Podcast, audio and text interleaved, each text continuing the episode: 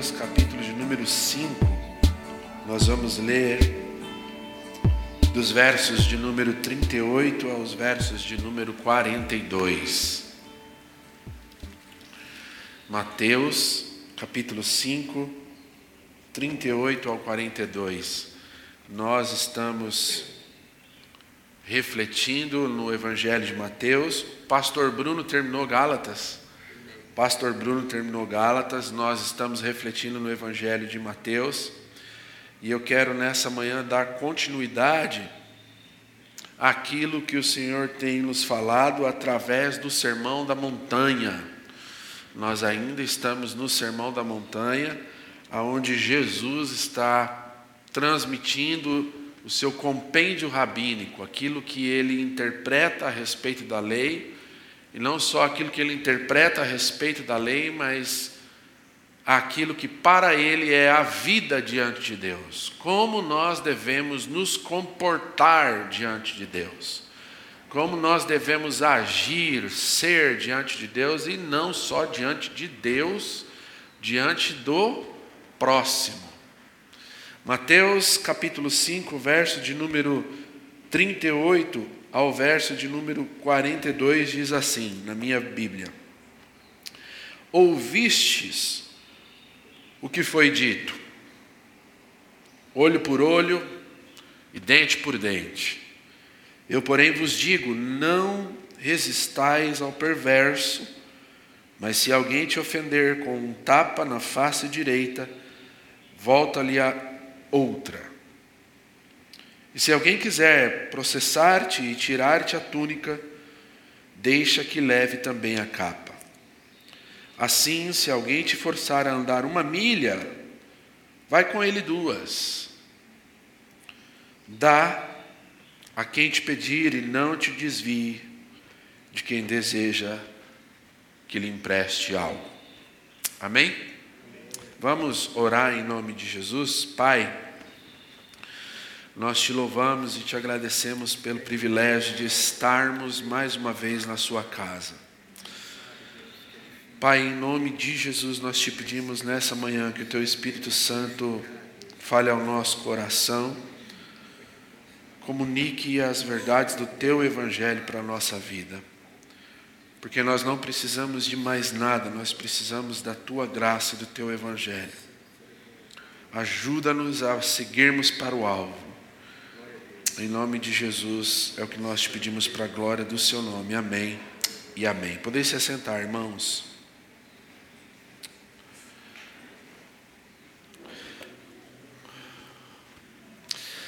Você já deve ter ouvido falar, ou já deve ter tido uma compreensão do que significa parábola ou parábolas. Parábola em uma definição muito comum, nada mais é do que um conjunto de histórias, factuais ou não, que possuem um sentido para refletir. O que é uma parábola? Parábola é uma história contada, narrada, oriunda de uma verdade ou não, mas que na sua narrativa possui uma verdade a ser extraída, a ser refletida, a ser pensada. Os rabinos contavam muitas parábolas para falar da lei, para falar de como nós devemos servir a Deus através da lei. Os rabinos, os mestres da lei contavam muitas parábolas para elucidar como deveria ser a vida diante de Deus, ou o que Deus espera de nós enquanto estamos nessa vida. Por isso, Jesus também usou muitas parábolas, histórias, factuais ou não, que possuem uma verdade a ser refletida. Eu quero contar uma parábola então para vocês aqui hoje.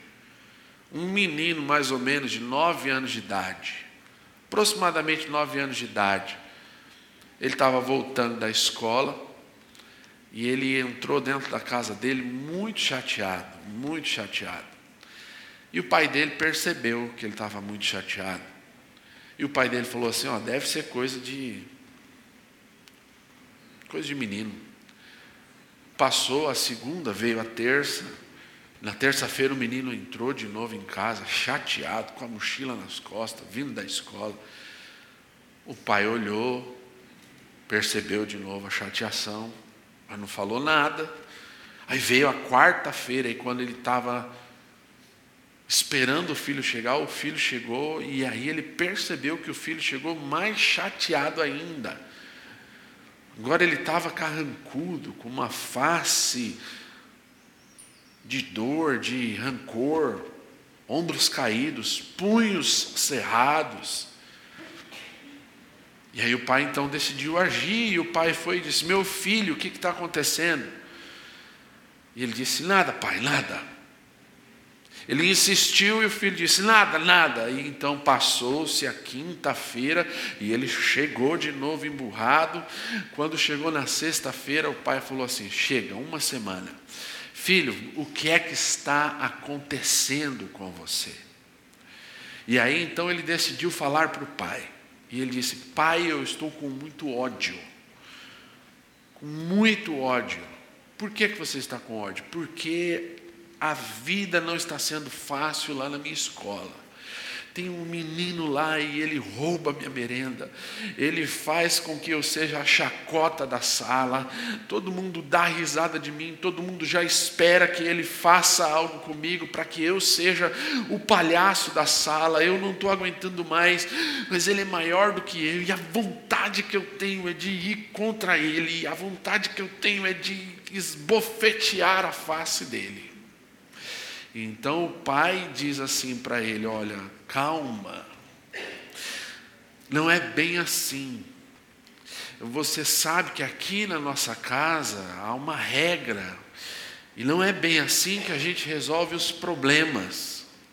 Mas, pai, eu estou com muito ódio. Eu tô, se eu pudesse, eu matava aquele menino. E o pai então resolveu explicar para aquele menino, para o seu filho, o que ele não estava entendendo com, com clareza. E o pai disse assim: Eu vou te ajudar. Como você vai me ajudar, pai? Calma, eu vou te ajudar. Então ele pegou o filho dele, levou o filho dele para fora, para o quintal, pegou o lençol branquinho que a mãe tinha acabado de, falar, de lavar, estendeu no varal, trouxe o filho dele para fora e disse assim: Está vendo esse lençol branquinho? Estou vendo, pai. Está vendo ali no canto aquele saco de carvão? Estou vendo, pai. Então vai lá e pega aquele saco de carvão e joga no lençol. Faz de conta que esse lençol é aquele menino que você quer odiar, que você quer esbofetear.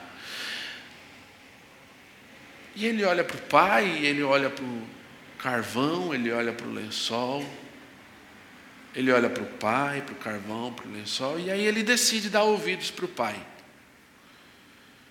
E então ele vai e pega um pedaço de carvão e joga contra o lençol.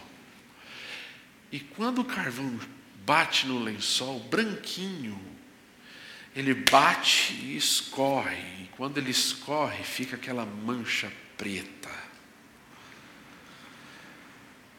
E aí ele olha para o pai dele e o pai dele diz: Continua. E aí ele vai e pega outro pedaço de carvão e joga no lençol.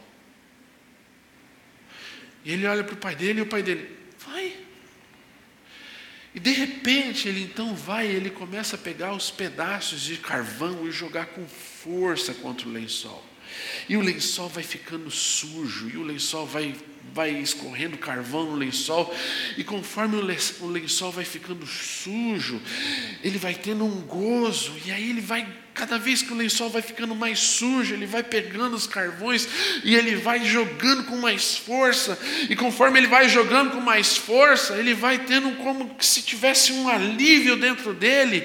Ele vai desferindo golpes contra aquele lençol. E o pai dele dizendo assim para ele: Vai, tá vendo? Vai, é o menino que você quer esbofetear. Vai, joga. E ele joga carvão, joga e o lençol vai ficando todo preto. E quando ele olha, o saco de carvão acabou, ele jogou todo o carvão no lençol, o lençol preto. E aí ele respira, olha para o pai e diz: É, aliviou. Aí o pai dele disse assim para ele: É, tá, tá bem? É, tá bem. Eu... Deu uma aliviada. E aí então o pai dele pega ele e diz assim: Agora eu quero que você veja uma coisa. E, então o pai dele pega ele e traz ele para dentro de casa e coloca ele diante de um espelho. E quando o pai dele coloca ele diante de um espelho, ele observa que ele estava tão sujo quanto o lençol. Por causa das fuligens do carvão, por causa do manuseio do carvão, por causa da intensidade, ele estava tão sujo quanto o lençol. E a moral desse assunto não é outra senão essa. Quem decide ir contra o outro se torna como o outro. Quem decide desferir contra o outro acaba se tornando como o outro. À medida que você afeta o outro, você também é afetado. E é disso que Jesus está falando quando ele inicia aqui dizendo: Vocês ouviram o que foi dito, olho por olho, dente por dente. O que é esse olho por olho e dente por dente? Jesus está falando aos mestres da lei, aos fariseus, aos discípulos, a todos aqueles que estavam ali no Sermão do Monte, a respeito de como a nossa vida com Deus deve ser. E ele então pega esse momento em que ele está dizendo: Ouviram o que foi dito, eu, porém, vos digo. Nós estamos no quinto, eu, porém, vos digo. Ele pega esse momento para falar mais uma vez das problemáticas que nós temos na nossa interioridade, no nosso coração. Mais uma vez, Jesus está falando do problema que habita o ser humano que não são em si as coisas que nós fazemos na exterioridade, mas as coisas que nós vamos carregando dentro do nosso coração e que desembocam em gestos e ações que não glorificam o nome de Deus desembocam em gestos e ações que nos fazem muitas vezes sermos e termos a nossa justiça à semelhança da justiça dos escribas e fariseus, conforme nós vimos alguns domingos, quando Jesus diz: Se a vossa justiça não exceder a dos escribas e a dos fariseus, ninguém verá o reino de Deus. O que é esse olho por olho e esse dente por dente? Jesus estava fazendo uma menção da lei que existia no Antigo Testamento.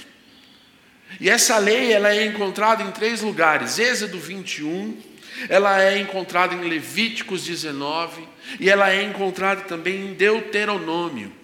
E o que que essa lei dizia? Olho por olho, dente por dente. A lei de talião, o que, que ela dizia? Ela dizia que, na mesma medida em que nós somos agredidos, haveria uma resposta. Mas preste atenção no que essa lei dizia. Qual era a finalidade dessa lei? Essa lei foi dada ao povo de Israel para fazer uma regulamentação das relações sociais em Israel. O povo de Israel havia acabado de sair do Egito, Deus então havia dado a lei para o povo de Israel, e dentre essas leis estavam as leis civis. E dentro dessas leis civis existia a finalidade de fazer a regulamentação das relações sociais. E olho por olho, dente por dente, então significava o quê?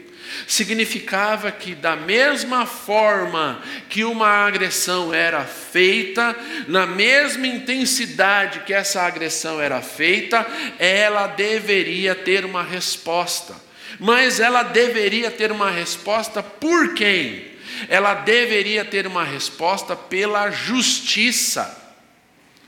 Quem eram aqueles então que lidavam com a lei? Os juízes, os governadores, enfim, os reis, aqueles que tinham então o domínio sobre a lei para aplicá-la, eram eles que deveriam aplicar a lei quando algo acontecesse. Portanto, olho por olho, dente por dente, não era um incentivo à vingança Olho por olho, dente por dente, não era um incentivo para que o cidadão, para que o homem de bem, a mulher de bem, se dirigisse àquele que desferiu algo contra si e se vingasse e dissesse assim: Eu estou me vingando porque na lei eu posso fazer isso. Não, não, não, não, não.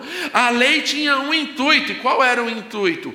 Alertar para uma verdade. Qual era essa verdade? Se você fizer fizer mal a alguém, a lei virá sobre você e você terá de pagar com a mesma intensidade. Por isso, olho por olho, dente por dente. Era então um alerta: não pratique o mal. Não pratique o mal contra o seu próximo, porque se você praticar o mal contra o seu próximo, se você fizer algo contra o seu próximo, ah, ele pode acionar a lei e a lei pode vir até você e vindo até você, você sofrerá me, com a mesma intensidade o sofrimento que você causou. Por quê? Porque a lei diz olho por olho, dente por dente. Portanto, cuidado. Fratura por fratura. Fratura por fratura. Perda por perda. Vida por vida. A lei era esse compêndio civil que dizia como Israel deveria se comportar socialmente. E qual era o problema disso? O problema disso era que os fariseus interpretavam essa lei não na maneira civil, coletiva, atribuindo à justiça o direito, de ir e ir interrogar e ir interpretar o que aconteceu e ir então cumprir o propósito dela. Quando então as pessoas faziam algo, principalmente contra eles, os fariseus, ou que de alguma forma afetavam esse grupo religioso, eles então iam e não procuravam a lei, mas eles iam e eles arrumavam meios e formas de fazer justiça própria, porque eles não interpretavam a lei como isso que nós acabamos de dizer aqui, como algo que pertence, o manuseio dela pertence às autoridades. Eles interpretavam a lei como algo que ratificava esse sentimento de vingança. Da mesma forma que eu fui atingido, eu então, no direito, por causa da lei, eu posso atingir, eu posso revidar. Jesus vai então olhar para isso e dizer no Sermão da Montanha: mais uma vez, que o problema do homem é esse. é o seu coração. Ele olha e ele diz: Vocês ouviram o que foi dito, olho por olho, dente por dente, mas eu vou além e eu digo mais a vocês: não resistam ao perverso. Não resistam ao perverso. Ora, o que é que Jesus está dizendo? Ele continua, verso de número 39, não resistam ao perverso, porque se ele te esbofetear na face direita, oferece-lhe a outra. No mundo antigo da Palestina, essa era uma das maiores ofensas que se poderia cometer contra um homem. Era uma ofensa que ia não só contra o físico, mas contra a honra. Um homem receber um tapa na face era uma coisa, mas ter a sua face esbofeteada era outra. E Jesus está dizendo: se alguém te esbofetear, o que, que significa esse esbofetear? É aquela cena de filme, você já viu? Em que a pessoa dá um tapa com a mão aberta. Isso foi um tapa. E ele volta a mão de novo. E com a, o lado de fora da mão ele dá outro. Isso é o esbofetear. Jesus está dizendo: se alguém esbofetear a sua face, se alguém der de um lado, se prepare para ser esbofeteado, ofereça a outra. Isso é ofensivo demais. Porque quem aqui em sã consciência vai dizer que tolera algo desse tipo? Quem aqui em sã consciência, ao receber um tapa na face, vai dizer, pode dar na outra? Ou vai ficar preparado para receber a outra? Mas Jesus está dizendo: olha, se o perverso vir contra você e dar na sua face direita, oferece-lhe a outra.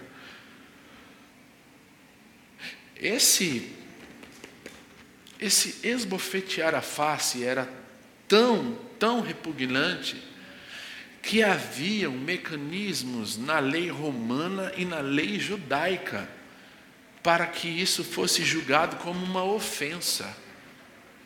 Quando alguém era esbofeteado na sua face, ele poderia então ir na lei romana ou lá na lei do sinédrio, nos, na, nos judeus, e abrir uma jurisdição para dizer: Eu fui ofendido.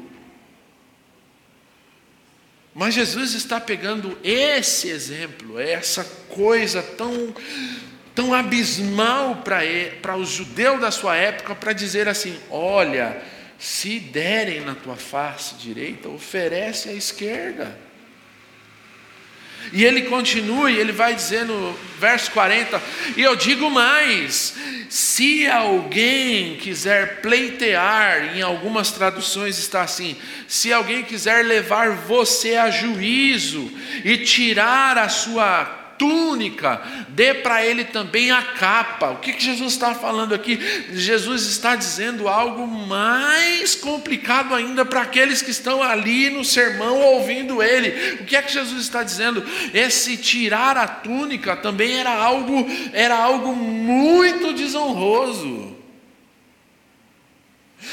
Quando Jesus disse: Se alguém quiser levar você a juízo e tirar a sua túnica, da sua capa também, Jesus está dizendo o seguinte: nos tempos aos quais eles estão ali, havia entre a lei a ideia de que se você não pudesse pagar as suas dívidas, você poderia ser levado a juízo. Por isso ele usa a expressão: se alguém quiser te levar a juízo, e você não tem dinheiro, a lei dizia isso: se você for para juízo e você não tem dinheiro, você precisa deixar a sua túnica. É uma roupa íntima, é como se fosse a nossa camisa. E era um sinal de desonra também, porque perante a sociedade iria se propagar o quê? Que ele ali, aquele ali que deixou a túnica, não é capaz de cumprir os seus compromissos. E Jesus está dizendo: se alguém fizer isso com vocês, levar vocês a juízo, e pedir a sua túnica, e te desonrar, se desonre mais ainda. Como é que ele diz se desonre mais ainda? Ele diz: dê a capa. Por que a capa? Porque a capa, a capa, ela era tudo que um pobre tinha nas, como sua propriedade. Nós vimos no decorrer desse sermão do monte, até onde nós estamos aqui, que há muitos pobres diante de Jesus, ouvindo Jesus, e Jesus está dizendo: dá a capa. Era o absurdo do absurdo, por quê? Porque a capa era a única coisa que fazia com que as pessoas se protegessem do frio. E Jesus está dizendo: se pedirem a sua camisa e você se sentir desonrado, dá a capa também. E dar a capa era uma desonra ainda muito maior, tão maior que na lei, quando nós estudamos as leis que existiam em Israel, essa capa aqui, quando ela era entregue a juízo, ela tinha de ser devolvida à noite, porque era um sinal de desumanidade deixar alguém sem a sua capa no frio. E Jesus está dizendo: dá a capa também. Se alguém pedir ela, pedir a sua camisa, te levar a juízo, e você se sentir ofendido, dá a capa também. Ele continua, vai para o verso 41 e ele diz: qualquer um que te obrigar. Aí, aqui no Sermão do Monte, aí ele quebrou tudo. Ele diz assim: qualquer um que te obrigar a andar uma milha, anda com ele duas. E por que é que aí Jesus quebra tudo aqui? Porque Israel estava debaixo do jugo romano. E o jugo romano era o jugo da lei romana, da pax romana. Tudo que os romanos faziam era debaixo da violência, da truculência. Havia muitas, muitas rebeliões antes de Jesus em Israel por causa do Império Romano. Muitos judeus não aceitavam o Império Romano, e quando Jesus vem e diz: Se alguém te convidar a andar uma milha, ande com ele duas, aí a coisa complica. Peraí, Jesus. Por que a coisa complica? Porque esse era um procedimento dos soldados e da lei romana.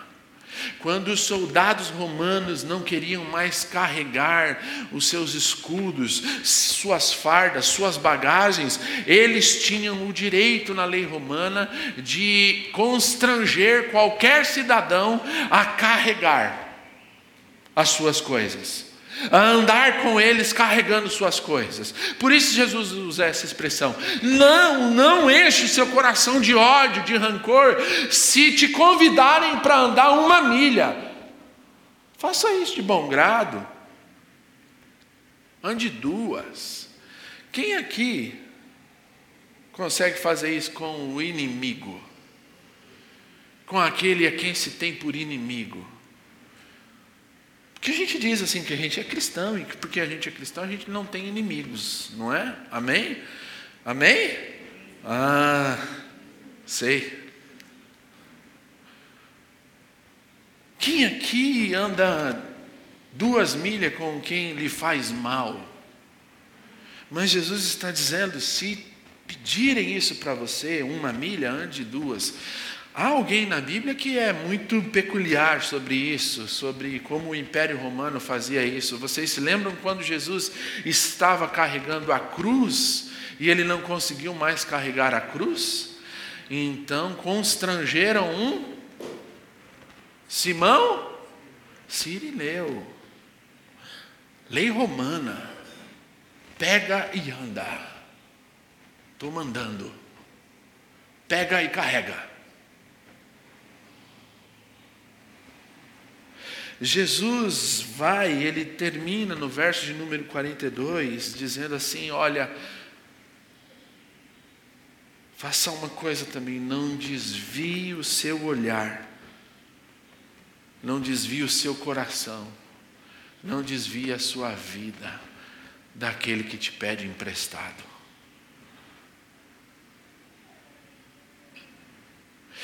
É muito interessante porque no contexto ao qual Jesus está dizendo aqui, há algo que precisa ser refletido. Havia nos dias de Jesus um contingente de pobreza muito grande, muito grande.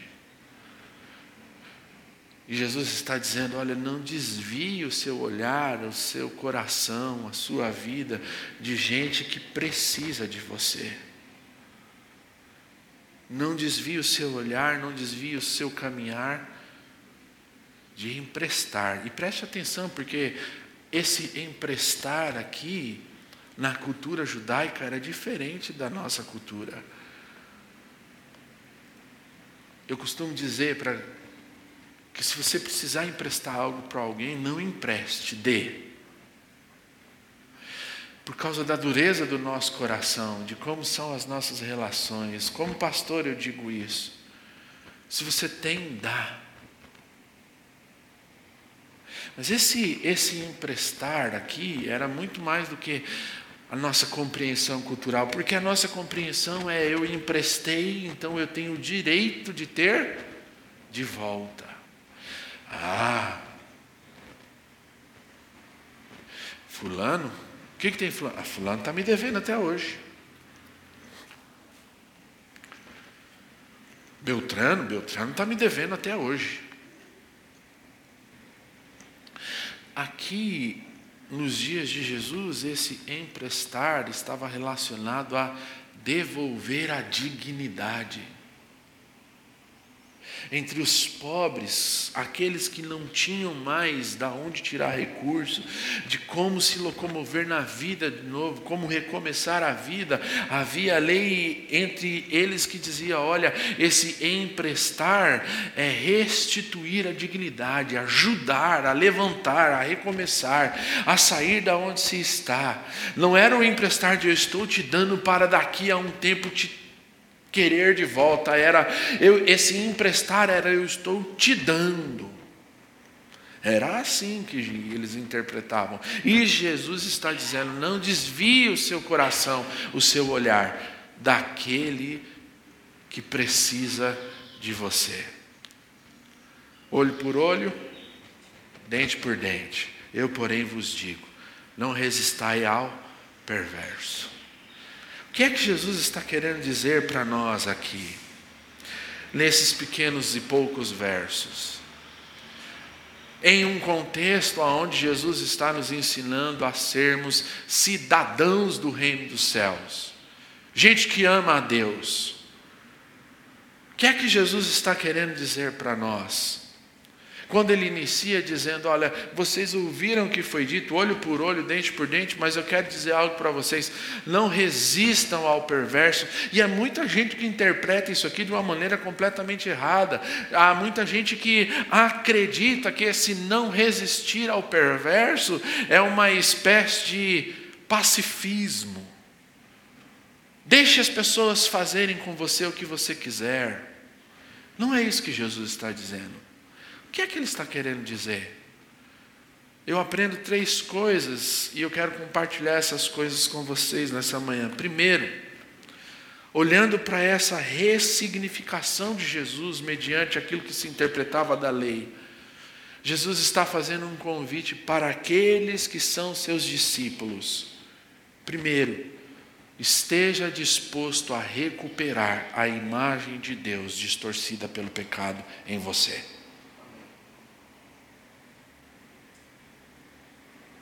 Esteja disposto a recuperar a imagem de Deus distorcida pelo pecado na sua vida e na minha vida.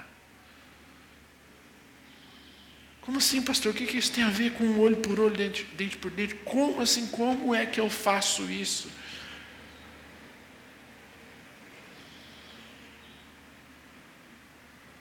Como é que eu faço isso? Como é que eu recupero a imagem e semelhança de Deus? O que, que isso tem a ver com, com olho por olho, dente por dente? Deixa eu te dizer uma coisa: essa intensidade que você tem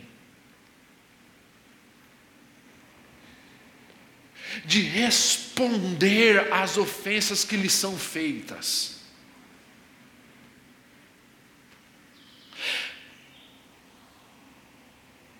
vou contemporaneizar. Essa Vera Verão que existe dentro de você, lembra desse personagem da Praça é Nossa? Epa!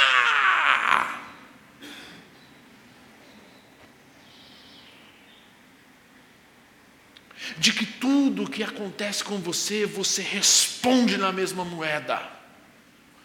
Tudo que vem contra você como ofensa, você no ditado popular você diz: não levo desaforo para casa. Esse desejo de ter o outro que lhe ofendeu sendo pago na mesma medida, sendo ofendido na mesma medida a qual você foi ofendido. Isso aí se chama dentro de você velho homem.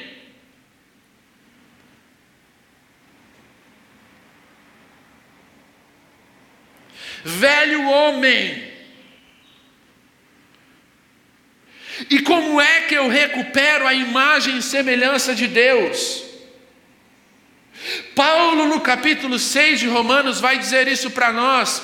Vamos ler Paulo, capítulo 6 do livro de Romanos, carta aos Romanos. Paulo diz assim: Então, qual seria a conclusão? Devemos continuar pecando a fim de que a graça seja ainda mais ressaltada? De forma alguma, nós que morremos, nós quem? Cristãos, cristãos, cristãos, pequenos cristos, discípulos de Jesus, nós que morremos para o pecado, como seria possível desejar viver sobre o seu jugo? Ou ignorais que todos nós que fomos batizados em Cristo Jesus, fomos igualmente batizados na sua morte. Portanto, fomos sepultados com ele na morte o nosso velho homem foi sepultado na morte por meio do batismo e com o propósito de que, assim como Cristo foi ressuscitado dos mortos mediante a glória do Pai, também nós vivamos em novidade de vida, saindo do batismo Paulo está dizendo para nós que não é possível nós termos uma vida cristã, testificar de uma vida cristã, se nós mergulhamos para deixar o velho homem e ressuscitamos para viver uma vida em novidade de Cristo, com Cristo. Não é possível. Não é possível a gente ter uma vida cristã se a gente ressurge dessa desse batismo com as características do velho homem que ficou lá.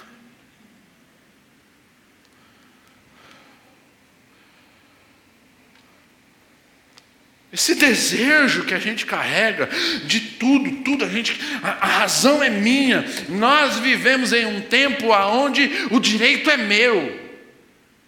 Eu tenho direito. Políticos buscam seu direito, a igreja busca seu direito, cidadãos estão buscando seu direito, quase todo domingo, gente na Paulista buscando seu direito, homossexuais bus buscam seus direitos, prostitutas buscam seu direito, todo mundo querendo ter a sua razão, e Jesus vem e diz para a gente: o cidadão do reino, ele tem uma outra característica, ele tem a característica de ser a imagem e semelhança do seu justo justificador, Cristo Jesus. Como é que eu recupero a imagem e semelhança de Deus distorcida pelo pecado? Abandonando as práticas do velho homem, identificando no meu coração o que é o velho homem, e abraçando de uma vez por todas uma vida com Cristo. E quando eu decido abraçar uma vida com Cristo, não é possível eu achar impossível as coisas que Ele pede a mim. Portanto, o que é que Jesus está pedindo aqui? Ele está pedindo para a gente ser pacifista? Não, ele não está pedindo para a gente ir dizer assim: olha, faça comigo o que você quiser. Eu sou uma largatixa na parede, vai, me bate, me joga. Não, ele está dizendo que você precisa resistir ao perverso, mas com respostas de amor. Esse não resistir ao perverso não é faça comigo o que eu quiser. Esse não resistir é não dê respostas que te, que te assemelhem a ele. Lembra do lençol? Porque quanto mais você você responde na mesma medida, mais você vai se tornando igual, semelhante. E quanto mais você afeta, mais você é afetado. Jesus está dizendo para nós, no contexto do qual ele vem falando no Sermão do Monte, de que o cidadão do reino de Deus é esse que deixa de lado, deixa de lado o seu velho homem e assume na sua vida uma prática que o impulsiona à imagem e semelhança do seu Criador, através de Cristo Jesus, por meio da fé em Cristo Jesus. Por isso ele diz, por isso ele diz no início do Sermão do Monte, quem são os bem-aventurados? São aqueles de espírito altivo? São os de espírito altivo? Ou ele diz assim: bem-aventurados os pobres de espírito?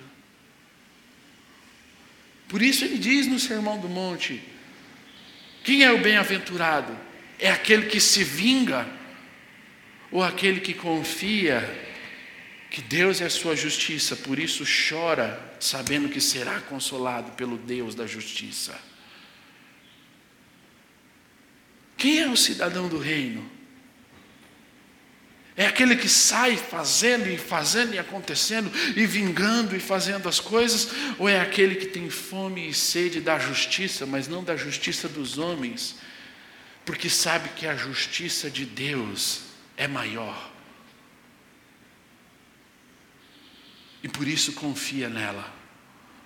Como eu faço isso, pastor? Como eu recupero a imagem e semelhança de, de Deus em mim, abandonando o velho homem? Abandonando o velho homem. Deixa o Espírito Santo de Deus trabalhar na sua vida esse abandonar o velho homem, nem se você desejar, você consegue isso sozinho. Isso é um trabalhar do Espírito Santo de Deus na sua vida. Então deixa o Espírito Santo de Deus trabalhar na sua vida.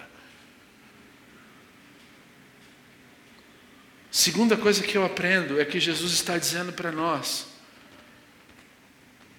E preste bem atenção nisso que eu quero te dizer que nós não devemos ter medo de desistir dos nossos direitos para abraçar os deveres do Evangelho, porque é isso que glorifica a Deus. Sabe qual é o nosso problema? O nosso problema é que muitas vezes, na nossa arrogância, no nosso ódio, na nossa prepotência, nós dizemos: Eu tenho o direito, eu tenho o direito, e o Evangelho está dizendo assim: abre mão dele, abre mão dele, abre mão dele e abrace, e abrace os deveres do Evangelho do Reino.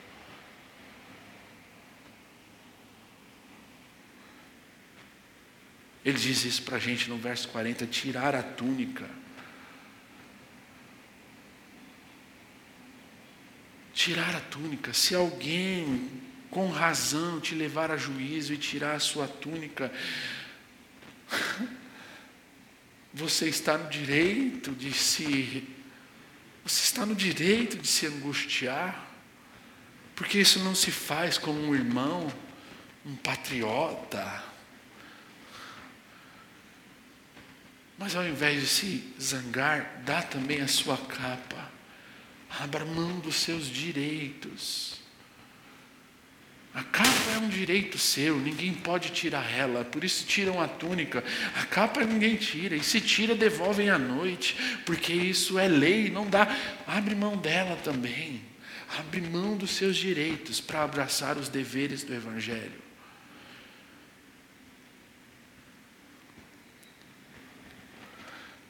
Em outras palavras, o que Jesus está dizendo para a gente é: pare de brigar. Pare de brigar, pare de querer ter razão em todas as coisas na sua vida. Para de esbravejar. Aprenda que nesses processos o que Deus está nos ensinando é sermos pobres de espírito, para que Ele governe, para que Ele reine na nossa vida. Deixa eu te dizer uma coisa: Jesus não nos pede algo que Ele mesmo já não tenha feito. Isso é uma lei bíblica.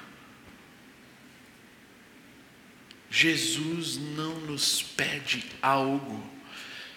Eu estou aqui falando para você nessa manhã, em nome de Jesus, abra mão dos seus direitos para abraçar os deveres do Evangelho.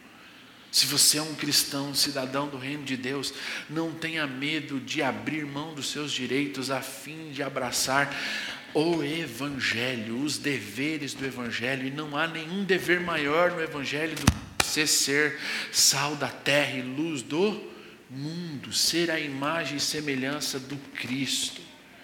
Abra mão dos seus direitos, não tenha medo. Jesus, Jesus não pede nada que ele já não tenha feito. Filipenses 2, do 5 ao 7, de sorte que haja entre vós o mesmo Espírito que também houve em Cristo Jesus, que sendo em forma de Deus, não teve por usurpação ser igual a Deus, mas esvaziou-se, abriu mão de si mesmo, tomando a forma de servo e fazendo-se semelhante aos homens. Jesus não pede nada a mim a você que ele já não tenha feito. Ou quando Jesus diz: Se te esbofeteiam a face direita, oferece a esquerda, nós vemos Jesus lá no, na, no, no caminho da crucificação, nós vemos Jesus tomando, tomando tapas, tomando chicotadas, tomando o escárnio, e nós vemos Jesus assim: não, agora eu vou procurar meu direito. Não, quem, quem é que fez isso? Vou... É assim que a gente vê. Quando Paulo está diante do sinédrio e ele é esbofeteado na face, o que é que nós vemos? Paulo dizendo: agora eu quero meu direito, agora eu vou, vou dar o troco. Ou nós vemos que Deus julgue entre eu e ti. Você que me bateu na face, que Deus julgue entre eu e ti, parede esbranqueada.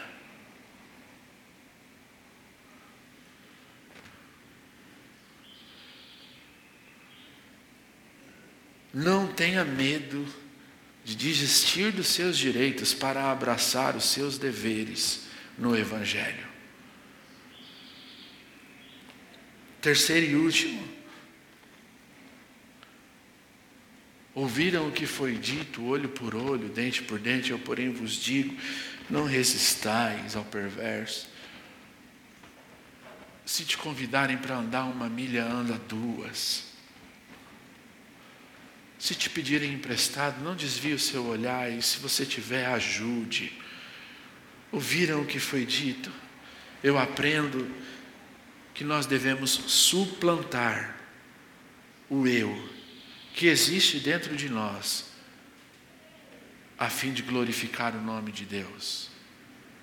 Aprenda a suplantar o seu eu existindo para outros. Aprenda a suplantar o seu eu existindo para outros, a fim de glorificar o nome de Deus. Isso é muito interessante no contexto ao qual nós estamos vivendo e falando. Quantas vezes você abriu mão das suas coisas para que outro pudesse ser alcançado? Quantas vezes você abriu mão do seu eu para que outros pudessem se beneficiar? Jesus está dizendo: abre mão do seu eu. Abra mão do seu eu e exista para outros, a fim de que isso glorifique o nome de Deus. Em outras palavras, Aprenda a ser generoso. Aprenda a ser generoso com quem não sabe o que é ser generoso.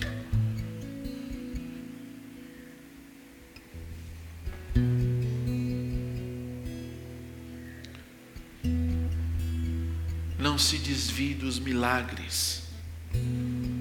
Não se desvie dos milagres que Deus precisa fazer e precisa de você para fazê-los. Não porque Ele não pode sozinho, mas porque Ele quer trabalhar em você. Tem um irmão, tem uma irmã, tem uma pessoa, tem alguém que precisa de você. E se alguém às vezes pede para você, olha, vamos, vamos, vamos almoçar, e aí você diz assim: não, hoje eu não posso, hoje eu estou.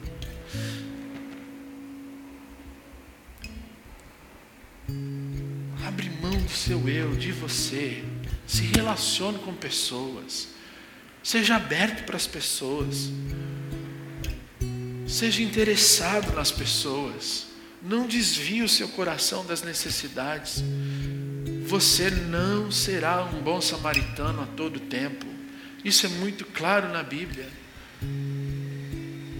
Isso é muito claro na Bíblia. Você não será um bom. Deus não nos convida a sermos um samaritano, um bom samaritano 24 horas por dia.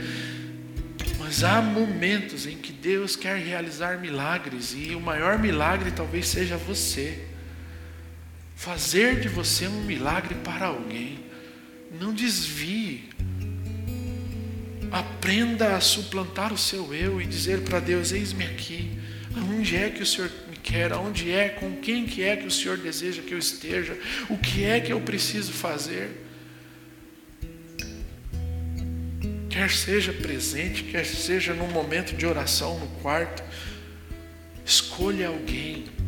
Escolha alguém para suplantar o seu eu ao invés de se ajoelhar e dizer: Deus, o meu, Deus, o meu carro, Deus, minha casa, Deus, meu emprego, Deus, minha família, Deus, meu, Deus, minha, Deus, meu, minha, meu. Diga assim: Deus, Pai nosso. Deus Pai nosso, eu coloco diante de Ti, não o meu, o nosso problema. Eu coloco diante de Ti o problema do meu irmão, eu coloco diante de Ti o problema da minha irmã, eu coloco diante de Ti, ó Deus, a vida dele, a vida dela. Tira você do centro, subjuga esse eu e exista diante de Deus para alguém, porque isso glorifica o nome do Senhor. Vamos ficar de pé em nome de Jesus.